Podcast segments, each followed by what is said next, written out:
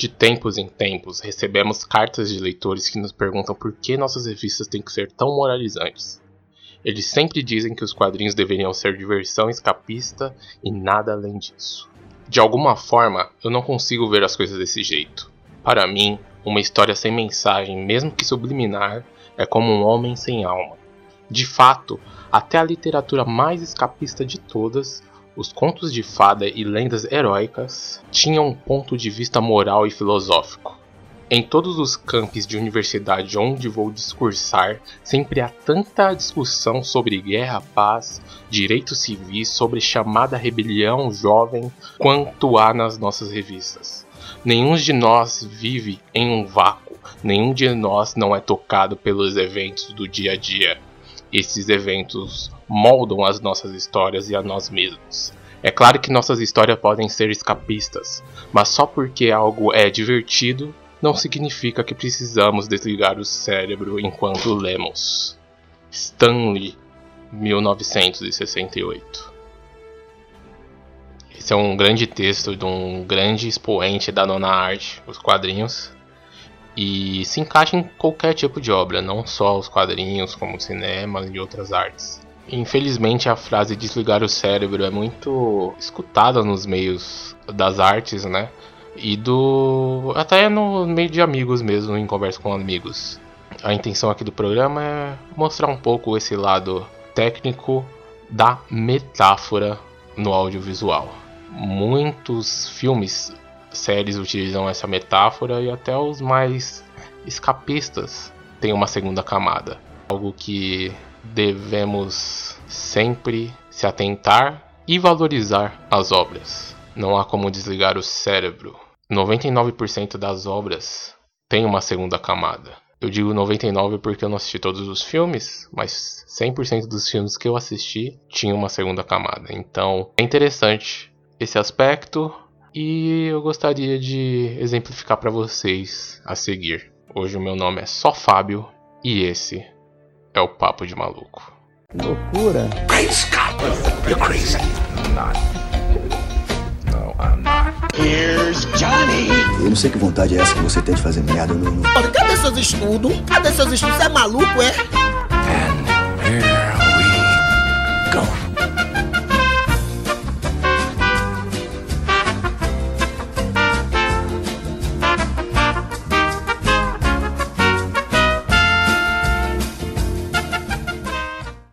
Incrível que a sétima arte pode fornecer pra gente, então eu fico maravilhado quando assisto um filme. E tem muitos filmes que me deixam chorando ao final, simplesmente por me lembrar porque que eu amo cinema.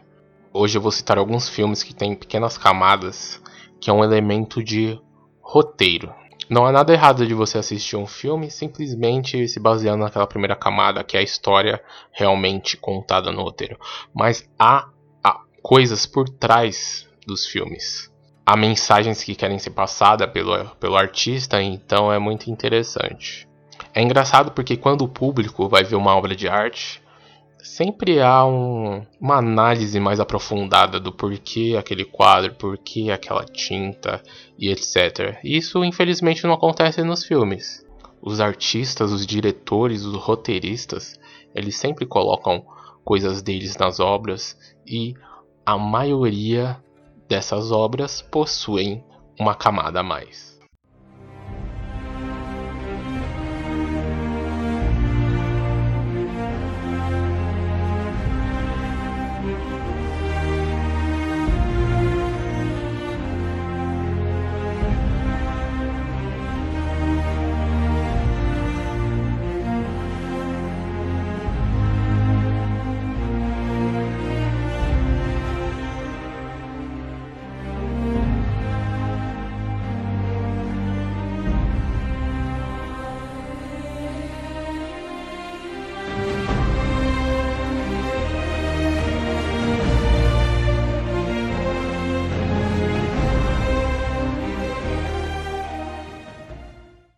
Como primeiro exemplo, eu vou pegar o filme da saga Transformers. Se você olhar a primeira camada dele, é basicamente uma guerra entre robôs que acabam caindo na Terra. mas há toda uma camada secundária sobre luta de castas, guerra, refugiados que está ali e o diretor quis passar essa mensagem também. Então é algo que você vê Transformers, um filme totalmente, se você para pensar, escapista para divertimento, mas que há algo por trás dele. Então é isso aumenta a obra, isso melhora a obra. E é um dos fatores que faz o cinema ser uma arte tão importante.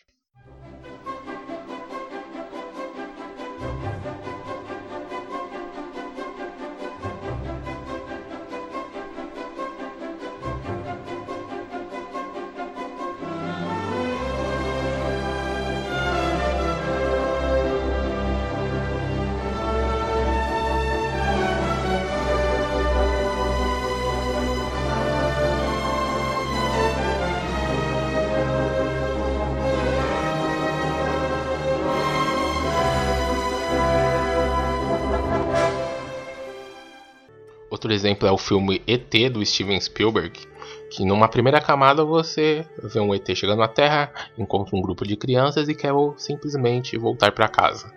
Mas uma segunda camada você consegue colocar uma metáfora até de Jesus Cristo, porque se você analisa a trajetória do personagem principal, o ET chega à Terra, é perseguido, o ET encontra conforto entre crianças, já que os adultos representam uma ameaça, e até um personagem do filme diz: os grandes não conseguem vê-lo, só as crianças conseguem.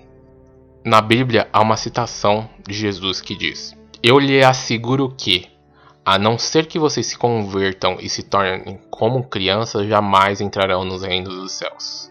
A outra coisa maravilhosa quando o ET está assistindo a Vila Sésamo na TV, ele aprende duas palavras em inglês: be good, seja bom. Essa frase representa um resumo do Sermão da Montanha, quando Jesus Cristo dá lições sobre a vida aos seus seguidores. Então é algo maravilhoso, uma segunda camada excepcional. E tem também outro, outra coisa que reforça a teoria de segunda camada uma, ser uma representação a Jesus Cristo. É quando o Elliot corta o dedo. O Elliot é o personagem principal das crianças no filme.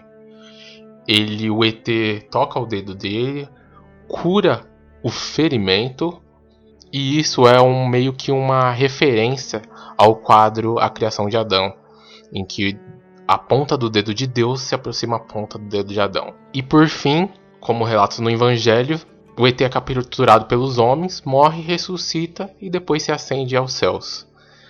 Tem uma regra para análise de cinema, análise do audiovisual em geral, que é: se o que você fala tem base na tela, você não está errado. Então é uma, uma coisa muito importante.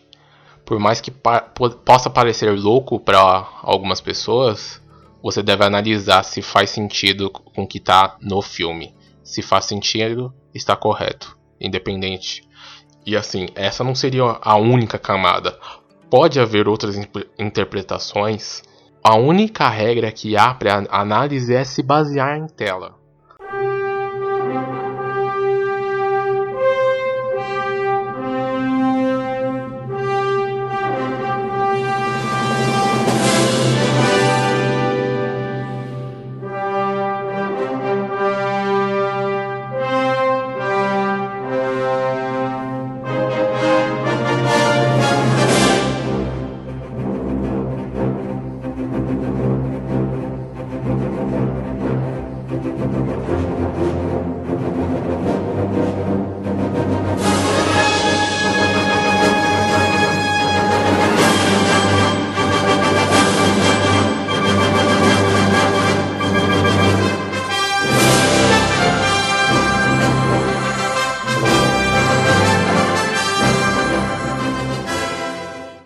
Personagem também que sempre traz alguma metáfora, principalmente para Jesus Cristo, referenciando Jesus Cristo, é o Superman. Sempre com essa imagem de divindade representando Jesus em seus sacrifícios, nascimento, é algo também muito referenciado.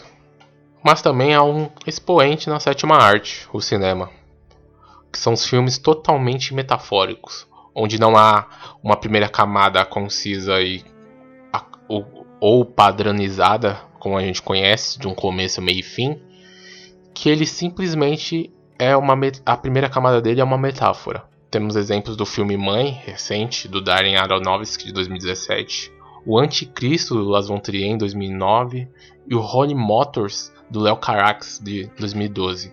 E são filmes excepcionais, eu gosto muito deles, mas eles são totalmente metafóricos. Então, precisa de um conhecimento prévio para assisti-los de algumas coisas. Se o, se o espectador for assistir o filme sem um conhecimento de algo que vai ser referenciado no filme, da metáfora que vai ser referenciada no filme, ele pode não aproveitar a obra. Eu não sou muito fã desse tipo de filme porque eu acho que limita. Eu prefiro os exemplos do filme T, Superman, que tem uma primeira camada padrão, mas traz outras coisas na sua segunda camada. Bom, galera, espero ter sido claro nessa segunda parte do programa, onde eu mostro minha paixão pelo cinema, pelo audiovisual em geral e tento trazer um olhar mais técnico a algumas coisas. Deem seu feedback, mandem um e-mail pra gente falando que assuntos vocês gostariam que fossem abordados, se vocês gostam desse formato de programa. E é isso. Um forte abraço e bons filmes.